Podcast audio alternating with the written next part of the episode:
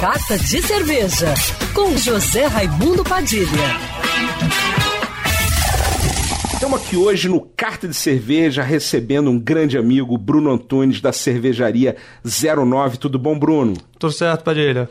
Obrigado por receber aqui. Eu que agradeço você ter vindo, cara. Você que é um entusiasta da cerveja, é, com toda a família, né? Conheço seu pai e sua mãe sempre presentes aí em todos os eventos. Eu queria que você falasse como é que você entrou no mundo da cerveja e como é que você chegou a abrir a 09. Eu comecei, na verdade, muito por acaso numa viagem. Tava no, no Oregon, nada a ver com cerveja. Conheci um pessoal lá que era super entusiasta de cerveja também. Voltei para cá bem no comecinho do, do boom da cerveja, né?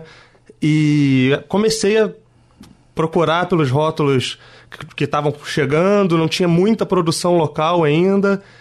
E fui vivenciando isso, levando isso muito para casa na época, com, com os meus pais também que começaram a fazer cerveja junto comigo quando, quando eu comecei. Isso é muito legal, né? Você ter o seu pai e sua mãe te acompanhando, curtindo a cerveja. Eu mesmo já bebi várias vezes com eles. É muito prazeroso é, isso. É muito bom e eles sempre incentivaram muito. Hoje também estão direto aí junto, incentivando, ajudando, trabalhando junto.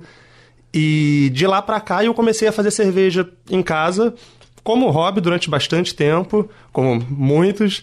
E Lá pelas tantas a gente abriu a 09 como cervejaria cigana. 09 por conta do posto 9, ali de Ipanema, certo. que é onde a gente continua é, sempre mais presente. Abrimos um bar no ano passado, é, que o durou tap room, o né? tap room, que era bem um tap room mesmo, dentro de um container. A gente nem brincava que não podia chamar de tap house, que não tinha tamanho para isso. Mas.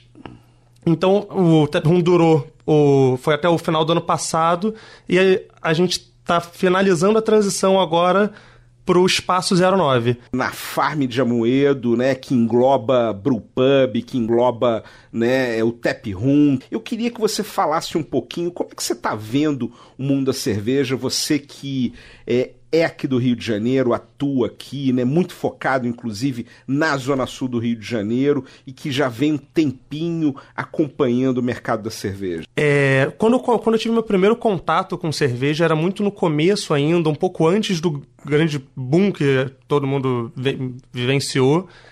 É, realmente a cerveja artesanal cresceu muito no Brasil, no Rio principalmente. Eu vejo como um dos principais é, Foco Polos, de criatividade, sim. né? Talvez não seja é, um mercado uh, economicamente mais forte Com que certeza São Paulo, ainda né? não. Mas criativamente o Rio de Janeiro dá um banho. Sim. É, e ótimos cervejeiros, ótimas cervejarias. É, teve um, a gente chegou num momento de muita cervejaria nova, muita cervejaria cigano durante o tempo inteiro. Eu acho que esse momento já passou um pouco, já está um pouco mais estabilizado. É, a gente vê muitas cervejarias mais antigas seguindo, ainda aparecendo outras novas, mas assim, muita criatividade, um momento bem interessante. E dando uma apurada, né? A gente está vendo aí quem realmente está ficando, quem realmente. Com certeza. Né, tá dando continuidade. Uh, eu queria que você desse uma dica para quem está querendo empreender no mundo da cerveja, né? Você que empreende em família, né? Você que né, toca cerveja aí, aí junto com seu pai, com sua mãe. Fala um pouquinho uh, para quem está querendo começar agora.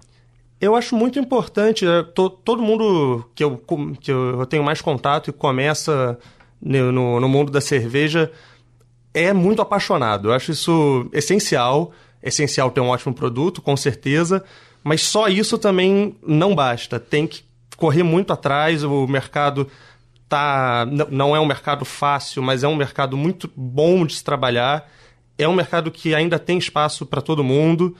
E assim, não é fácil, mas dá para chegar lá. Queria agradecer, Bruno, a tua participação no Carta de Cerveja e desejar a você e todos os ouvintes saudações cervejeiras. Valeu, Padilha. Saudações cervejeiras. E para me seguir no Instagram, você já sabe, arroba Padilha Sommelier. Quer ouvir essa coluna novamente? É só procurar nas plataformas de streaming de áudio. Conheça mais dos podcasts da Band News FM Rio.